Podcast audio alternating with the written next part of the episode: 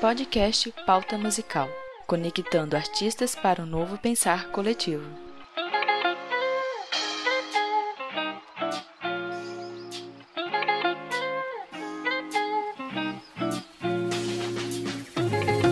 Você já ouviu falar sobre Hermeto Pascoal e o conceito de música universal?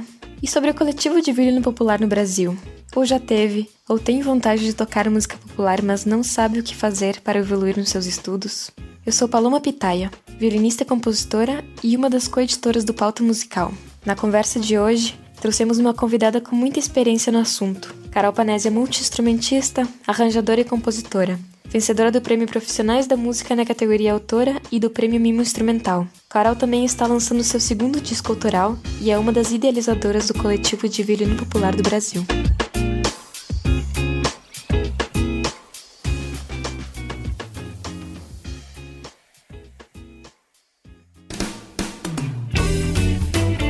Este podcast tem o apoio do Toque 2 Bandas e Fanfarras. Acesse toque2.com.br. E do Brasil Sonoro. Clique, ouça e toque. Acesse brasilsonoro.com.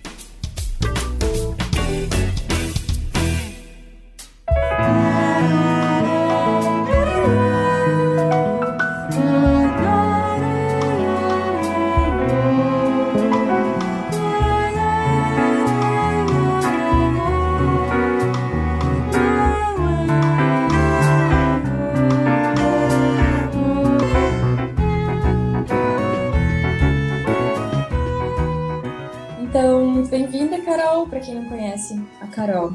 Ela é compositora, ela é arranjadora, ela é instrumentista.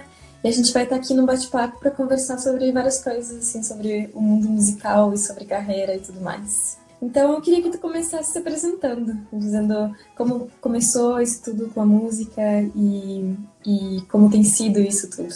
Ah, eu comecei bem novinha. Comecei a estudar no Conservatório Brasileiro de Música, no Rio de Janeiro. Eu sou carioca, eu moro em São Paulo atualmente, mas Estudei, é, a minha vida inteira foi lá, eu moro só há três anos aqui. Eu tinha um piano em casa, porque minha mãe estudava piano, e desde novinha, assim, desde antes de começar a estudar no conservatório, eu fui muito influenciada pelo meu pai, e que toca, toca violão, é compositor.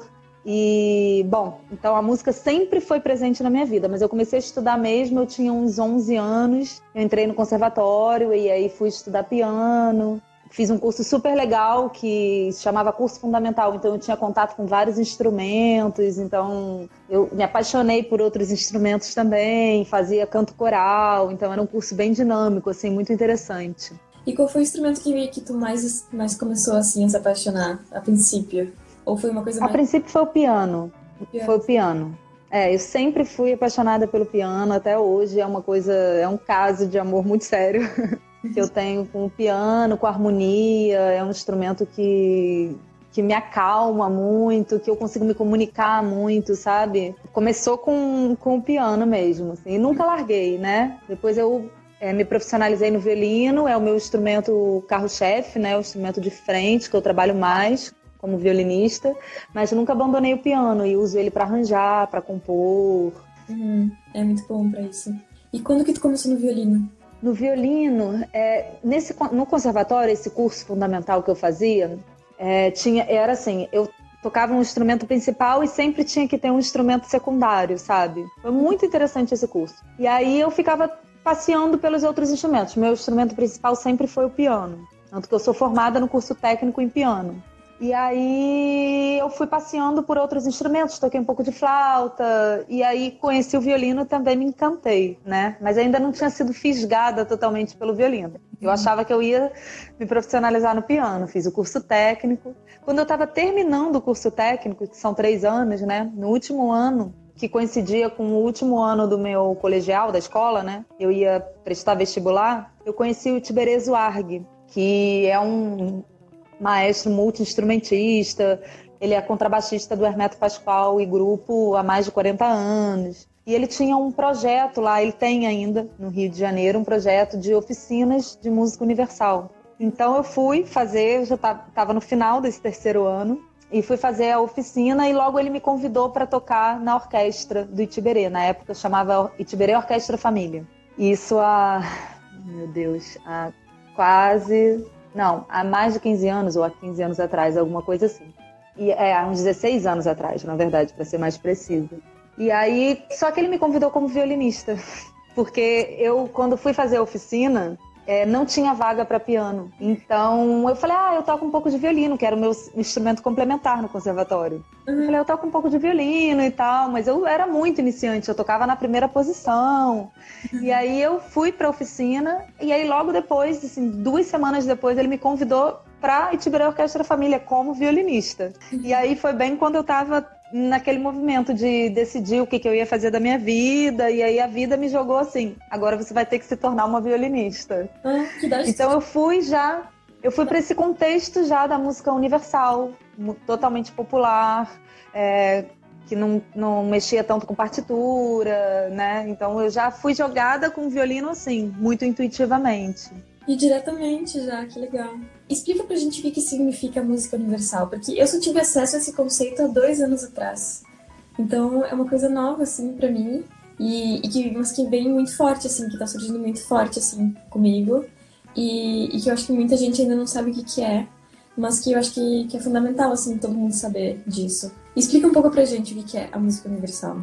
Ó, música universal é um termo criado pelo Hermeto Pascoal, é, para definir um pouco essa estética musical que ele trouxe para o mundo. Então, é, essa estética, como qualquer estética, né, quando a gente vai falar de, de qualquer estética, existem é, conceitos que formam ela.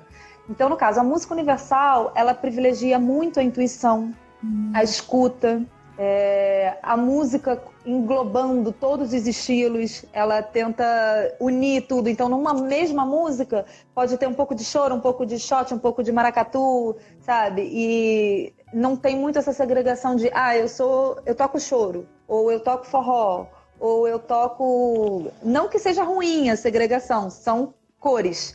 A música universal, ela une essas cores, ela, ela quebra um pouco essas barreiras.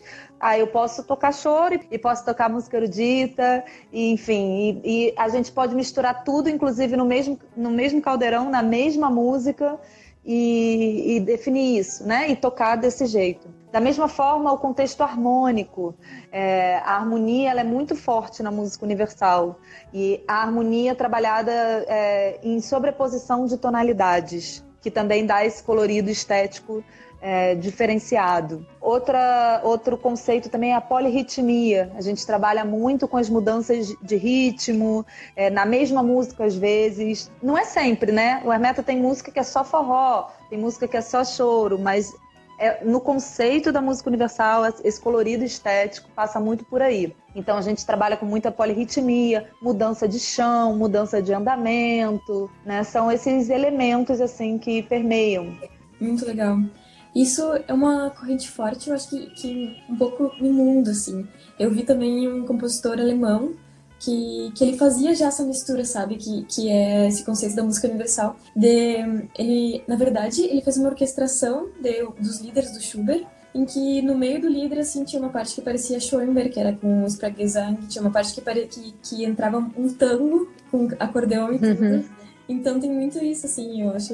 E, e, acho que é muito movimento que a gente tem já. E a influência também da globalização, assim, é tipo o reflexo do, da sociedade que a gente tem hoje. Sim, também. Hoje em dia, então, tá tudo muito mais globalizado com a internet e tudo, né? Sim. Uhum. Mas que também na época do Hermeto não era assim nem um pouco. Então, a música dele também, nesse caso, quando ele permeia muito por onde ele passou e da onde ele vem, porque ele vem do interior de Alagoas, então ele tem muito essa questão com a natureza, com os, com os animais, né? Ele fez música com o Boto Porco, ele é muito conhecido de tirar som de qualquer instrumento, de da chaleira, do balde com água, do copo d'água, sabe? Uhum. É um uhum. pouco isso, assim, de, dessa, de trazer que tudo é som, que tudo a gente pode musicar, que na fala tem o som, uhum. né? Que é o som da aura que ele faz, tem vários discos. Então é, é um pouco tudo isso que permeia essa estética da música universal que está abrangente no mundo mesmo. Que às vezes a gente encontra um músico lá do outro lado do, do globo terrestre e, e fazendo música universal, porque é isso mesmo, porque é, é uma música do mundo, né? Uhum. Muito legal.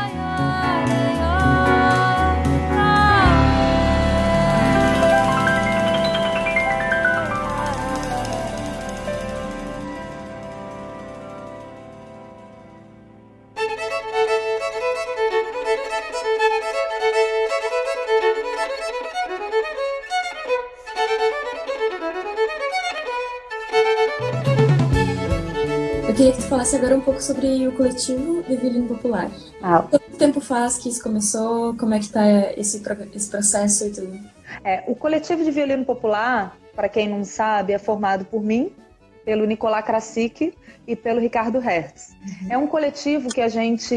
Ele começou, vai fazer três anos. Há três anos atrás, quando eu vim morar em São Paulo, coincidentemente, o Nicolás, que também morou, morava no Rio, e que eu sou muito amiga, com quem eu estudei há muitos anos atrás, há mais de 10 anos atrás, tinha vindo para São Paulo também. Aí a gente se encontrou, foi tomar uma cerveja, bater um papo, e a gente conversou, poxa, os três violinistas populares, assim, que estão levantando muito forte essa bandeira da música popular, estão aqui em São Paulo. Vamos nos unir, vamos, vamos chamar o Hertz para tomar uma cerveja, bater um papo e vamos ver se a gente bola alguma coisa disso, porque eu acho que a militância da gente passa pelo mesmo lugar, o mesmo lugar de trazer para os instrumentos de cordas friccionadas a linguagem da música popular brasileira, né? Então eu tenho a minha visão pela música universal, da minha história.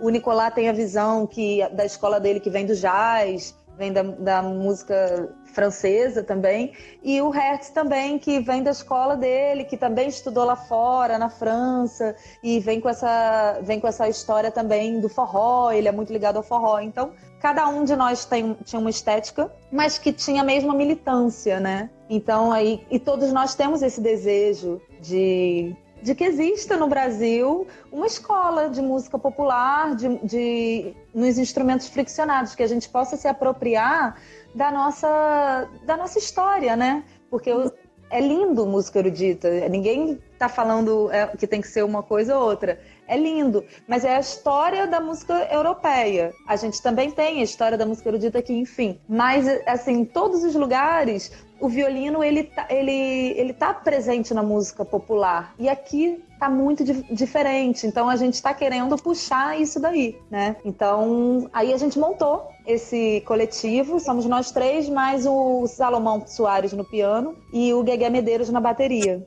E a gente montou um show. Fizemos um show no ano passado, em março do ano passado, no Sesc 24 de março. Tem algumas coisas na internet desse show. E agora vamos fazer um circuito SESC, vamos fazer nove shows pelo interior de São Paulo, a partir do final de março, então vai ser bem legal, porque aí a gente vai pegar uma, né, pegar essa canja de, de tocar nove shows seguidos praticamente, então vai ser muito interessante. E estamos aí fortalecendo, cada um de nós tem seu curso, tanto online quanto dando aula presencial, e, e tem outras pessoas também, não somos só nós três, tem outras pessoas cada vez mais chegando e levantando essa bandeira e fazendo tudo isso, né? Uhum. Eu acho que, que isso é fundamental, sabe? Porque a música erudita, na verdade, ela, ela é europeia e, e ela foi criada como música popular na época, na verdade. Como uh, são músicas folclóricas que foram arranjadas e foram mais refinadas e tudo mais, mas é tudo música que nasce do, do povo, que nasce do. Exatamente. Do e que, que então a gente acaba reproduzindo, assim, a gente acaba aprendendo no Brasil mas que é, fundamental a gente ter a nossa, a gente fortalecer a nossa cultura, a gente fazer então a nossa própria música e, e por isso que às vezes é tão difícil do, de ser ensinado música, porque vem de uma coisa, uma cultura exterior que a gente não tem, às vezes, não é tão, tão corriqueiro pra gente, assim. E, e acaba sendo, sendo difícil, assim, de tu transmitir isso. E por isso que muita gente vem pra Europa para aprender essa música e tudo mais.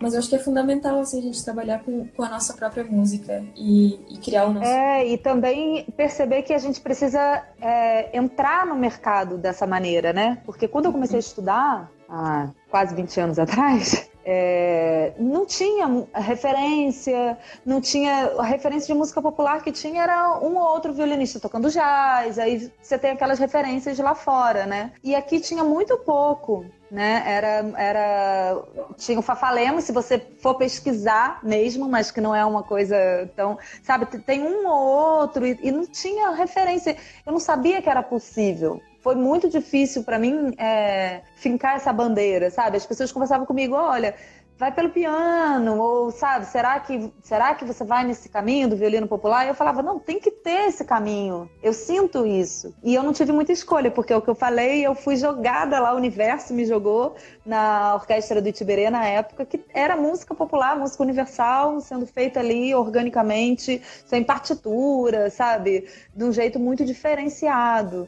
Então eu trabalhava já a linguagem no violino muito diferente, que não tinha escola nenhuma, era uma coisa totalmente que só era vivenciada ali pela escola do Hermeto pela escola do Tiberê. E com o tempo, como foi passando o tempo e eu fui me profissionalizando e fui firmando tudo isso, eu fui enxergando que realmente é muito importante que a gente mostre para as pessoas que isso é possível. Então essa militância do coletivo de violino passa por aí, porque eu, eu ouço muito, né? A gente escuta muito assim: "Ah, eu queria tanto tocar popular, mas eu não sei como começar". Né? Eu não sei por onde começar, não sei se é possível fazer, é, fazer isso. E, e hoje é, eu acho que a gente já está bem melhor do que há 10 anos atrás, porque a gente já tem bastante gente é, proliferando isso. Já temos uma escola que já está. É, já nasceu e já está criando frutos, né? Então, uhum. só que isso precisa a gente precisa de, de fomentar isso cada vez mais, né? E é isso que você falou é, a música erudita ela vem do popular deles. E aí a gente trouxe para cá de um jeito que é diferente. Então a gente também não se encontra muito bem. Então tem uma rigidez que às vezes fica muito é, muito desgastante. Eu escuto muito também de muitos músicos eruditos que gostam de tocar música erudita, gostam de tocar os instrumentos, mas não se sentem tão acolhidos, às vezes, no ambiente, não, não sentem que o ambiente é tão acolhedor e, e, e que eles podem desenvolver a criatividade deles, né?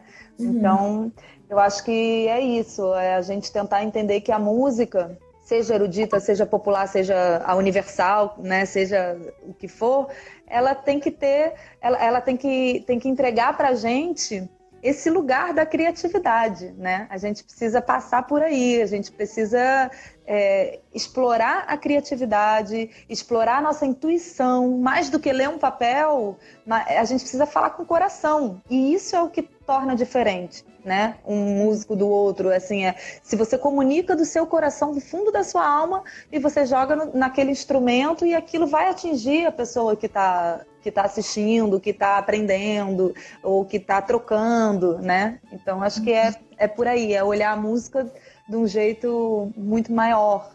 Uhum. Ah, muito bom, isso aí. Vamos responder a pergunta que a, que a Yasmin mandou um pouco atrás aí. Ela perguntou: a maior dificuldade de trabalhar com música universal, qual que tu acha que é? Se tu tem encontrado... A maior dificuldade hum. de trabalhar com música universal? É, o que, que tu tem assim encontrado?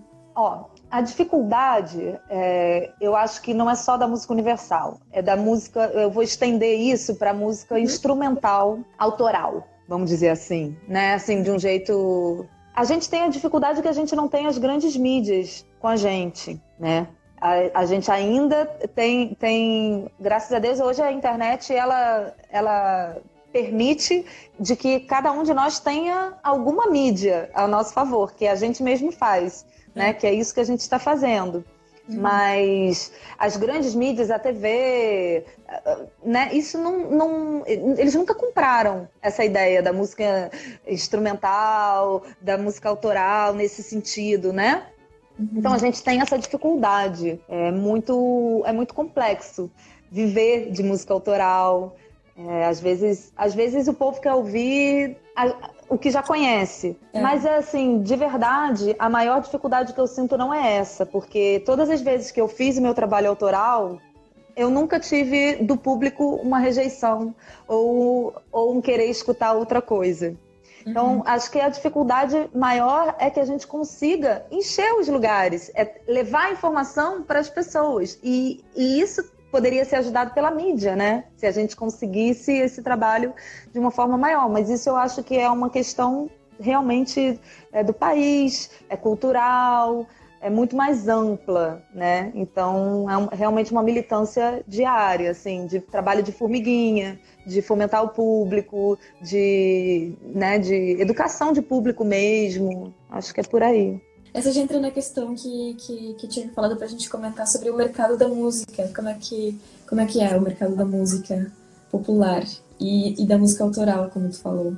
Bom, então, é por aí, assim, é bem complexo. Tudo gira, o que eu tenho percebido, as coisas giram um pouco em, em, lançamento de disco, né? Em, em CD. Isso eu, eu, percebi porque, eu, bom, tava, eu fiquei 13 anos com o Tiberês Warg, na Orquestra Família, como eu falei, depois se transformou em Tiberês Warg Grupo. E foram muitos anos onde eu me formei realmente ali, sabe? Foi onde eu peguei toda a questão harmônica, as polirritmias, toda essa linguagem mesmo da música universal, de fazer arranjo e, e tudo isso que é, que é a minha linha, né? E, bom, a partir daí, eu fui. Quando eu saí e vim morar em São Paulo e comecei a fazer o meu trabalho e, eu, eu, percebi que eu precisava gravar um disco. Tanto pelo meu pelo momento que eu estava vivendo, né? De nossa, foram 13 anos absorvendo muita informação, foram mais de 15 anos trabalhando profissionalmente como musicista,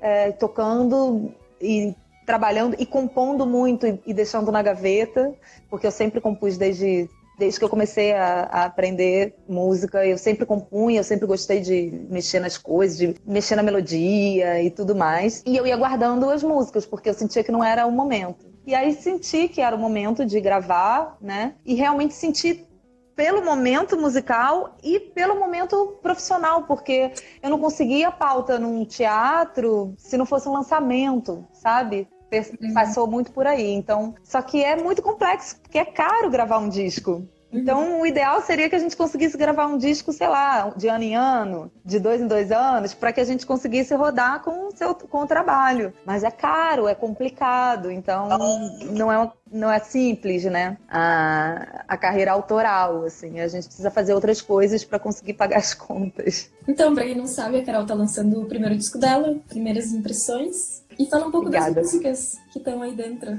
Olha, as músicas são todas autorais. Tem uma que é em parceria minha com o Salomão Soares, que foi o pianista que gravou o disco. Esse disco é, tem músicas desde quando eu comecei.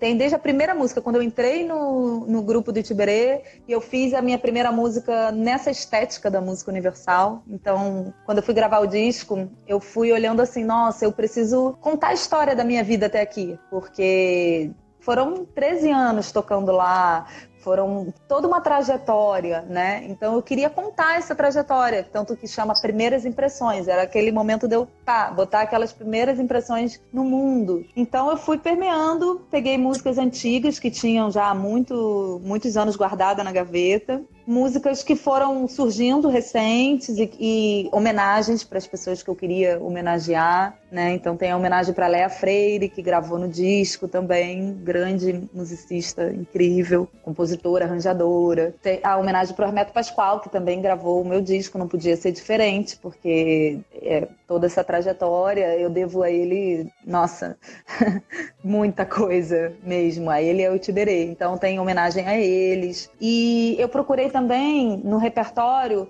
é, misturar os estilos, porque isso também tem, tem muito a ver comigo e com a música universal. Então tem choro, tem samba, tem frevo, tem forró, aí tem as músicas que já mistura tudo, que já é um pouco erudita e aí já entra um maracatu no meio, sabe? Então tem um pouco permeado um pouco de tudo. E você falou da capa, é uma coisa que eu queria falar que eu acho muito interessante, que a gente acabou de, de ter o Dia Internacional da Mulher, né? Uhum. E a gente está no mês onde é muito importante olhar para tudo isso, né? É, são, são momentos de, de, de reflexão, é, de constatação, de luta, de agradecer. Então, é, é muita coisa junto, né? E a minha capa, foi produzida por quatro mulheres. A, a gente fez um ensaio fotográfico é, com a Nádia Coach, que é a fotógrafa incrível daqui de São Paulo, e, com, e aí com a Alice Martins, que fez essa maquiagem toda no meu, no meu corpo, porque como é primeiras impressões, eu queria que tivesse é, tinta impresso, sabe? É, no meu corpo, porque eu sinto a música assim muito colorida, muito orgânica também, e um pouco dessa coisa do impressionismo também, sabe, da pintura, porque eu também vejo a música muito como uma pintura que vai passando. Então, a gente fez um ensaio fotográfico. Dentro do disco também tem as ilustrações no encarte também, que é da Mauri Miranda, que é uma artista plástica atriz também, maravilhosa. Ela é curitibana, mas mora no Rio. Tá vendo? Tem umas ilustrações dos instrumentos e tudo. As fadinhas que ela fez para mim, super legal. E aí na capa, a Maria Birba, que é uma designer argentina, colocou tudo na capa. Ela, a gente escolheu a foto, né? E aí aqui tem as, as, ilustrações que ela deixou no negativo, tá vendo? Tem um violino, aí tem um piano, trompete, que são os instrumentos que eu toco no disco. E ela fez a arte e eu sou, gostei muito, fico, fiquei muito feliz com, com a arte uhum. do disco. Foi lindo, adorei, adorei. É. E para mim é muito importante que tenha sido é, feita, né, construída por mulheres, por quatro mulheres, cinco comigo, né? Uhum. E fala um pouco sobre como é que tu sente ser mulher no, no meio profissional e no meio musical. Se tu sente um, um, tratamento diferenciado, se às vezes te parece mais difícil, o que, que tu sente em relação a isso? Ah, eu acho assim, ser mulher não só na música, no mundo, vamos, vamos expandir assim, né? Nunca foi fácil, né? Nunca foi fácil. A gente vem conquistando espaços muito por agora, é tudo muito novo, é tudo muito recente. A minha a geração passada já foi muito diferente. A geração da minha avó, então, não preciso nem falar. Minha avó não teve opções, a minha avó não teve escolha, né? Quando ela casou, meu avô falou: é, mulher minha não trabalha fora, então não tinha opção, ela tinha. E não tinha opção de não casar naquela época, né? Hoje a gente pode. e naquela época não tinha como. Então, assim, tudo é muito recente ainda, tudo é muito novo, né? Então, eu sinto essa. essa é, o que eu sinto é que é muito novo. Então, eu sinto que para as pessoas ainda é muito, é muito difícil ainda algumas coisas. É, os meios onde eu transito são muito masculinos. Na música instrumental, é, eu toco muito homem, assim, sempre foi assim. Hoje está mudando. Hoje a gente tem muitas mulheres, né, na, uhum. tocando música instrumental, porque antes a mulher na música ela estava como cantora. Ela uhum. sempre foi aceita como cantora, intérprete, não muito como compositora ou band leader, né? Mas uhum. como cantora, intérprete, ah, sim. Aí a mulher ela sempre foi aceita. E, bom, isso é uma coisa que está mudando bastante. Cada vez mais a gente tem musicistas incríveis, é, instrumentistas incríveis, arranjadoras, compositoras. E da nova geração agora, então, está vindo com uma força muito grande. Então, é, hoje ainda estamos muito desequilibrados, mas eu acredito que daqui a 20 anos a gente equilibra esse negócio aí. Então, eu acho que muito isso. Eu acho que o desequilíbrio traz dificuldade. Quando você chega num lugar onde você é a única mulher, ou quase sempre eu era a única mulher, sabe? Então, isso traz alguns desconfortos, algumas dificuldades. Mas uhum. eu acho que de acordo com que a gente for equilibrando e for ocupando esses espaços mesmo, quando você chegar numa, numa canja, numa jam session e tiver mulheres tocando, você não vai se sentir tão intimidada, sabe? Você vai lá e vai poder aparecer mais e vai se expor mais. Então eu acho que é um pouco isso também. A gente se sente muito intimidada por vários aspectos, né? Uhum. E por conta realmente da, da dificuldade que é existir nesses meios, né? É, sim. Bom, hum, tem mais uma pergunta da Yasmin, que é como foi o Festival de Ourinhos de 2018 que tu foi? Ela quer saber como é que foi essa experiência. Ah, foi muito lindo, foi, foi uma experiência muito legal. É, eu, tenho, eu tenho dado bastante oficinas em festivais, assim, é, bastante no Ceará. Eu já, já, acho que já fiz umas três ou quatro oficinas por lá, no Ceará. Fiz no Uruguai duas vezes, agora estou indo para Argentina, vou fazer oficina em três cidades de lá. E eu tenho muita sorte sempre de estar tá cheia de de assim, envolta por pessoas muito incríveis que, que querem trocar as informações que fazem parte desse trabalho, né? Porque é isso. As oficinas não dependem só de mim. É, como tudo, né? Da mesma forma que eu falo, sempre que eu tô no palco. Cara, aquilo é um encontro do, do artista com o público, né? A gente não faz nada sozinho, porque se for sozinho eu vou ficar na minha casa estudando. Então, quando o, o show ele acontece, aquela magia toda ela acontece porque tem um público do outro lado trocando a energia, fica cíclica. E da mesma forma as oficinas, né? Então, Ourinhos foi foi lindo. Assim, tinha muita gente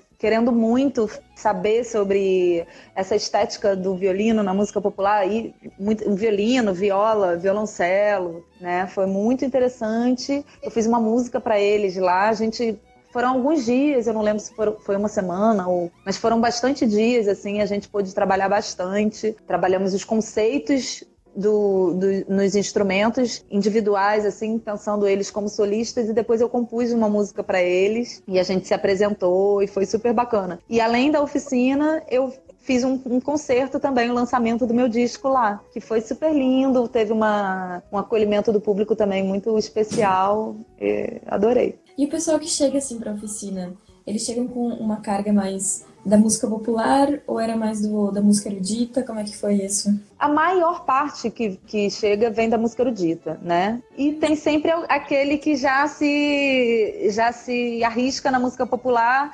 Muita gente que, que chega para mim e fala: eu, eu quero tocar, eu já toco um pouco, mas eu tô perdida de como estudar. Eu não sei como começar, eu não sei por onde ir, sabe? Então também tem essas pessoas. Mas na maior parte sempre vem da música erudita mesmo. São músicos que aprenderam o erudito, estão aprendendo o erudito e têm curiosidade de experimentar outras coisas. E como é que tu acha assim, que, que é o pessoal que vem do erudito? Se, se tem mais dificuldade em aprender ou, ou tem alguma coisa diferente? O que, que tu sente assim? Ó, não é uma regra geral, tá? Mas uhum. porque toda regra a gente tem aquelas exceções, então não, não gosto de generalizar quando o músico, assim, na maior parte, quando só trabalha com música erudita, às vezes eles têm um pouco de dificuldade com ritmo, uhum. né? Então, é o que eu encontro mais. É... E harmonia também. Muitos não conhecem harmonia, né? Estuda harmonia ali na, na universidade, mas é uma coisa muito superficial. Então, muitos não, não tocam, a maior parte não tocam instrumento harmônico. E aí é o que eu digo, assim, para você enxergar o seu instrumento de cordas friccionadas é, na música popular, você precisa olhar ele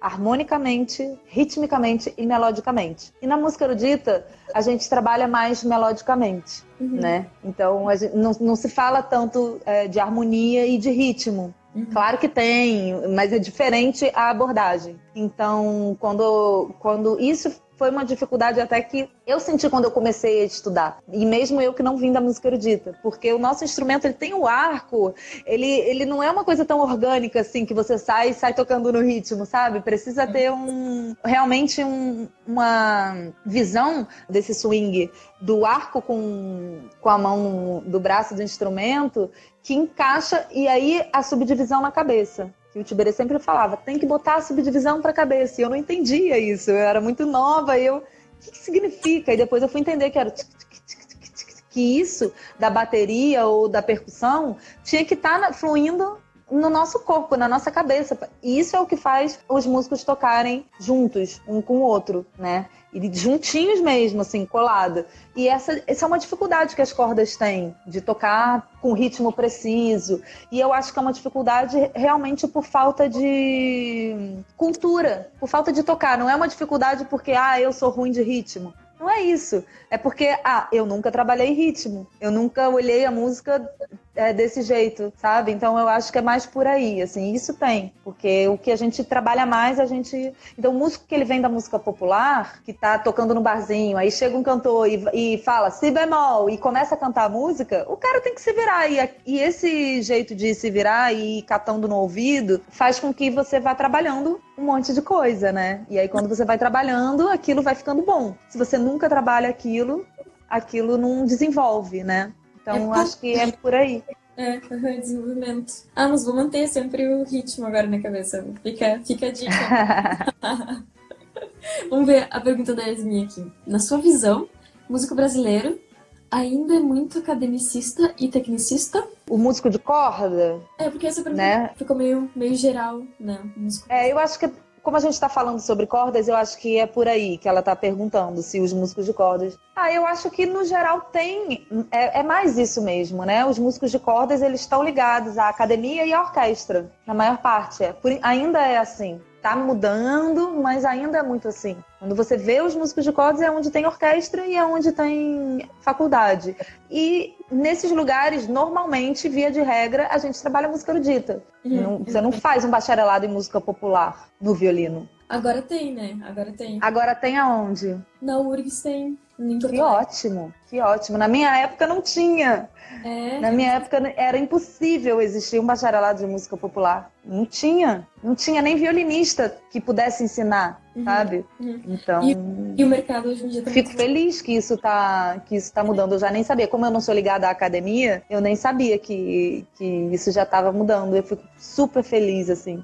Sim, porque isso também vai mudando o mercado, né? Porque hoje em dia a gente tem muito mercado para música erudita que seria as orquestras, né? E, e a gente vai ocupando a academia, porque, por exemplo, eu entrei na Unirio na época e não me identifiquei com a academia. Eu não sou formada. E eu não sou formada porque não tinha lugar para mim lá. Eu queria tocar música popular. E eu não queria fazer é, é, um bacharelado em música erudita porque eu não queria trabalhar com música erudita. E se eu ficasse estudando oito horas violino para tocar o repertório de música erudita, eu não hum. ia estar tá estudando, eu não ia usar essas oito horas para estudar harmonia, para estudar ritmo, para estudar técnica no instrumento que me levasse para tocar no swing da música popular. Tudo é, um, tudo é uma escolha, né? E eu, naquela época, já tinha visão do que eu queria fazer e do que eu queria tocar. Então, uhum. essa, é, isso já, já eu, eu falei, eu não posso fazer a faculdade, porque se eu fizer, eu, eu vou gastar o tempo que eu tenho para fazer uma coisa que não é o que toca a minha alma, né? Por mais que seja maluco e, e, e, eu sofra as consequências disso, de não ter um diploma e não estar tá encaixada na academia, foi a escolha que eu tive que fazer para poder existir do jeito que eu quis e que eu sentia que eu, que eu sou. E não me arrependo nem um pouco. Mas fico muito feliz de saber que isso vai poder mudar e para a nova geração que isso possa vir dentro da universidade que é essas as pessoas que sentiam como eu ou como você, eu não, conheço tanto essa história, né? Mas que tenham essa oportunidade de, de estudar e ter grandes violinistas que toquem música popular lá dentro para ensinar. Também não adianta nada botar um bacharelado de música popular com um professor erudito, não vai adiantar nada, sabe? Então também é muito importante isso, assim. Uhum. Parabéns pela, pela coragem pra, por ir atrás dos sonhos e tudo mais. Uhum. É, não tive muita escolha. Era isso ou, ou eu não ia conseguir sobreviver feliz. Era morrer. Era morrer. Era isso. E quando é que tu fez a tua primeira composição? Como é que começou a tua, tua carreira de, de compositora? Olha, a primeira, primeira, eu estava no conservatório e aí estudando piano, eu não, eu não entendi ainda muito de harmonia, sabe? Mas eu já criei uma pecinha e eu lembro disso, eu criava umas pecinhas e tal, e aí botei uma letra. Eu, eu na época eu gostava bastante de botar umas letras e tal. Eu tenho algumas coisas com letra, mas não, não é o meu, não foi o que eu segui mais, né?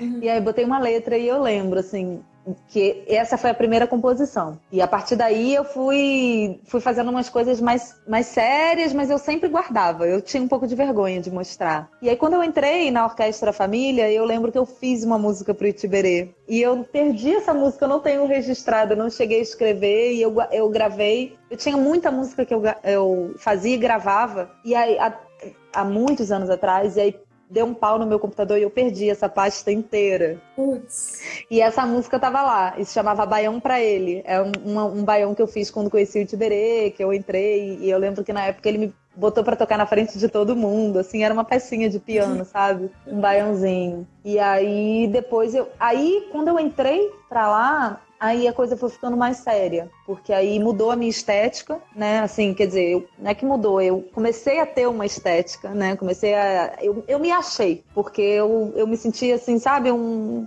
um patinho feio, assim, eu não me não, não entrei, não consegui me adequar na, na universidade. Aí no conservatório eu adorava lá, acho que foi um curso super importante para mim, mas eu também não me entendia, assim, eu, o que, que eu ia fazer, porque eu tocava piano, mas eu tocava umas pecinhas, né? E eu, aquela harmonia que eu, que eu sonhava na minha cabeça, eu não tinha contato no conservatório, sabe?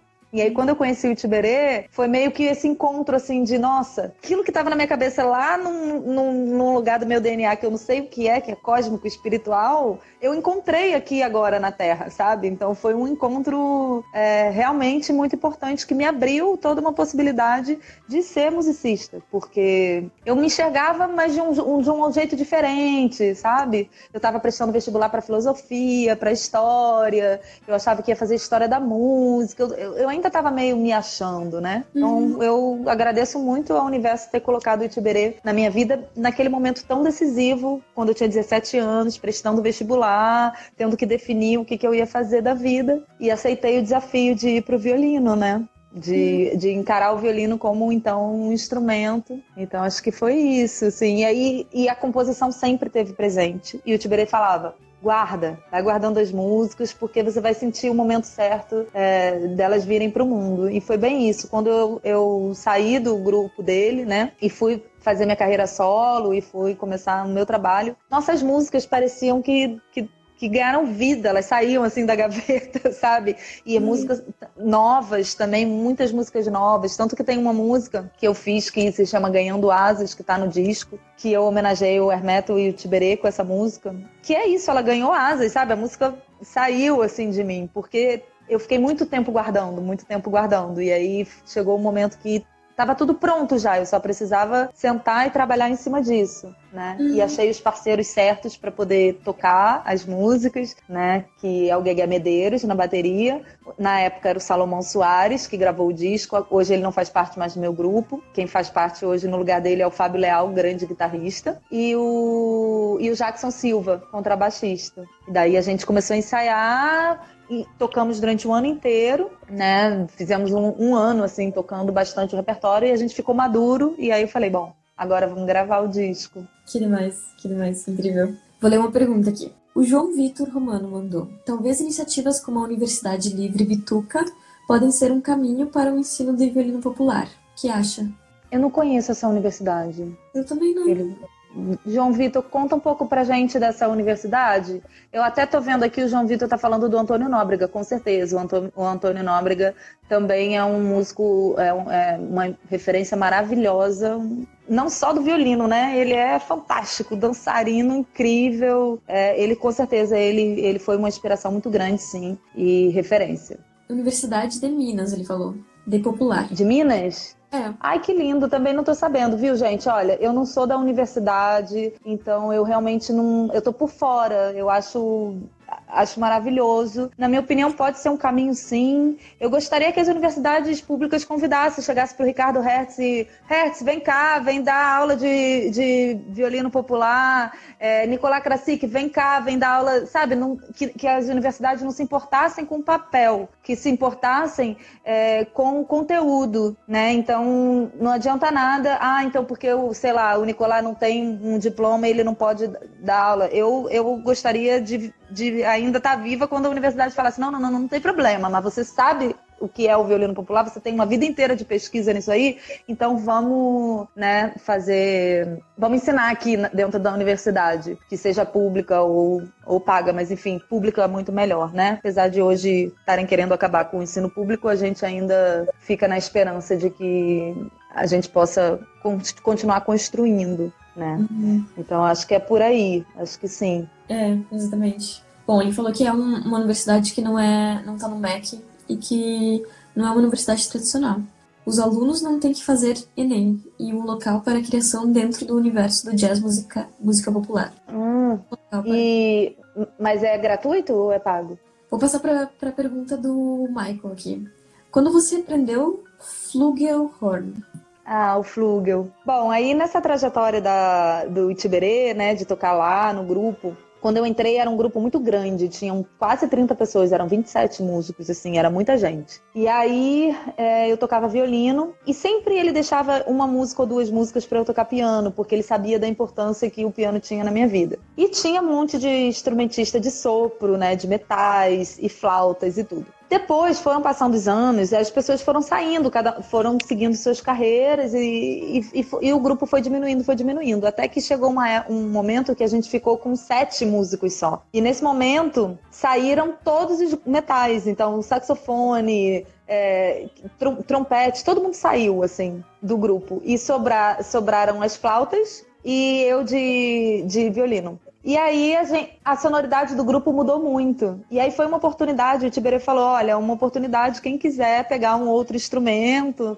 diferente, eu sempre quis tocar trompete. Sou louca por trompete, eu acho um instrumento um instrumento delícia assim, eu me identifico, tenho alguma facilidade de tirar um som, sempre tive. Aí eu falei, ah, então é o momento de eu pegar o trompete, porque tinha muito isso, assim, eu vou pegar um instrumento, mas vou estudar onde, vou tocar onde, aí você se desestimula. Então eu sempre aconselho quem vai pegar um instrumento já arruma, arma um grupinho, marca um duo, um trio para tocar, ou entra numa prática de conjunto, uma oficina, alguma coisa que instigue você a já começar um instrumento, mas tocando, porque a gente faz técnica no instrumento, não é por fazer técnica, a gente faz técnica no instrumento para poder dominar ele e, e, expressar melhor o nosso sentimento, né? Então é muito isso. E aí foi uma oportunidade, eu peguei o, o trompete e comecei a tocar lá no grupo. Então, acho que já deve ter uns oito anos isso. Né? Foi, foi o instrumento mais recente.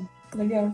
Carol, você conhece o Gilberto Mendes? A Yasmin perguntou. Ah, que, que incrível, né? Que fez o das rabecas. É, é ele. É ele. Eu conheço o trabalho dele. Ele tem um trabalho de pesquisa incrível, que são os livros. Ele é do Ceará, né? Se eu não me engano, de Fortaleza, não sei bem. É isso aí.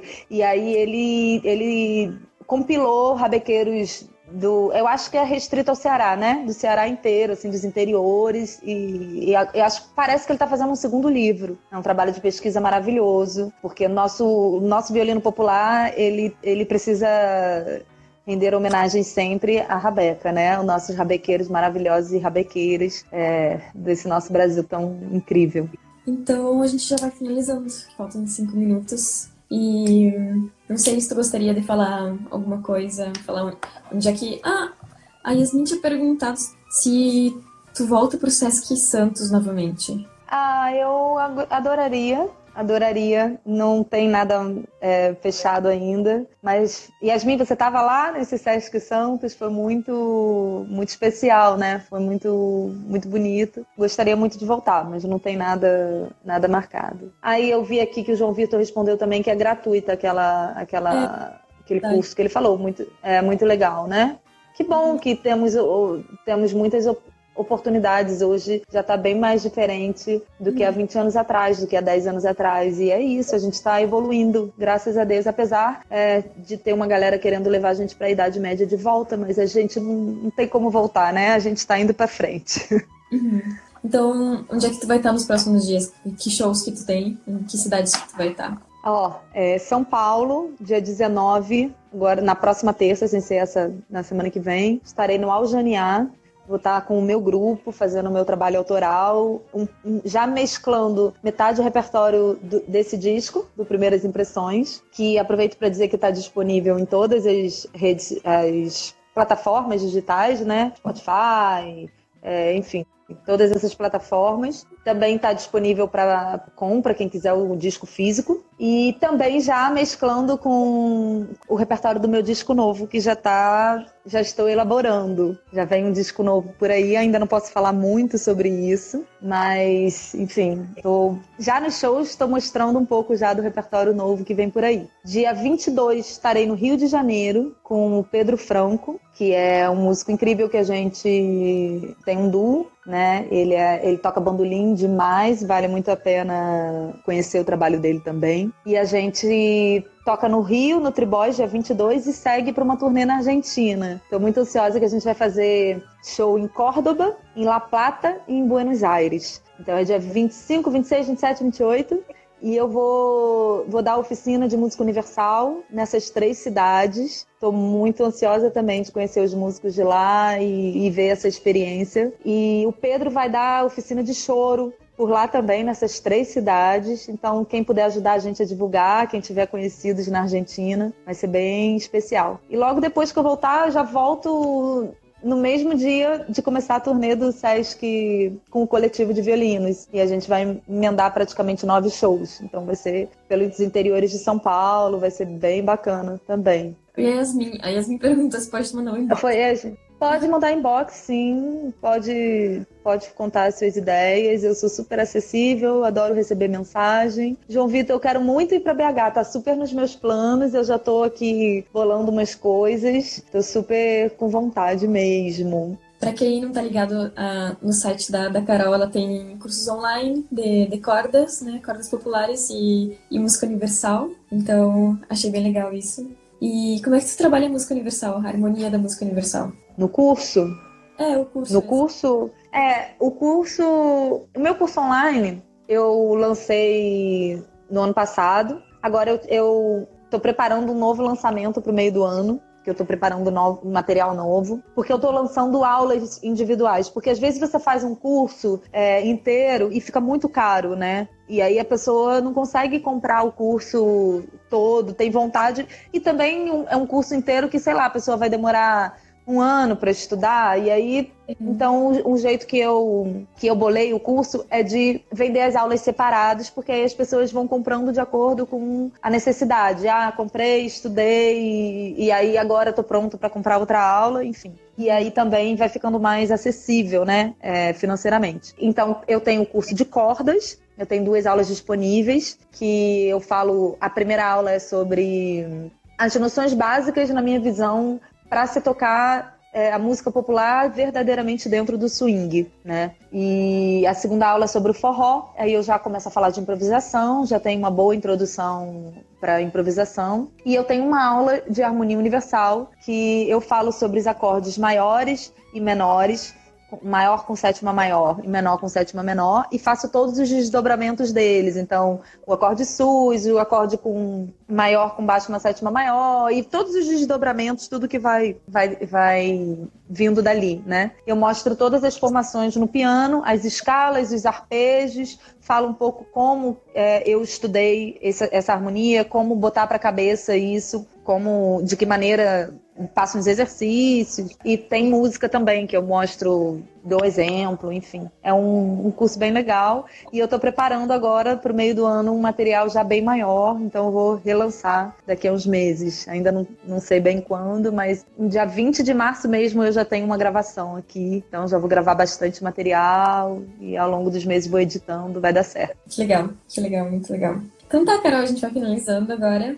E muito obrigada, foi um prazer conversar contigo, tu é uma pessoa incrível e, e fico muito feliz assim que tu tenha aceitado o nosso convite. E então, muito obrigada, que tenha muito sucesso nos próximos shows e, e nos cursos e tudo mais. Obrigada, eu que agradeço, Paloma, demais. Acho que a gente acho muito bacana esses encontros, esses isso de da gente se conhecer, se aproximar e, e se conectar. Acho que é, esse recurso da internet é maravilhoso para isso. Então, uhum. da gente saber mesmo, né, quem está fazendo essa militância dessa, da, dessa música e do violino popular. Agradeço todo mundo que mandou um recadinho. A gente não consegue ver, ver tudo ao mesmo tempo, mas uhum. queria deixar um beijo para todo mundo que entrou e deixou uma mensagem, as perguntas. Muito obrigada. E, e isso. Estou aí nas redes sociais, Instagram, Instagram, Facebook, e a gente vai seguindo juntos. Então tá. Beijo.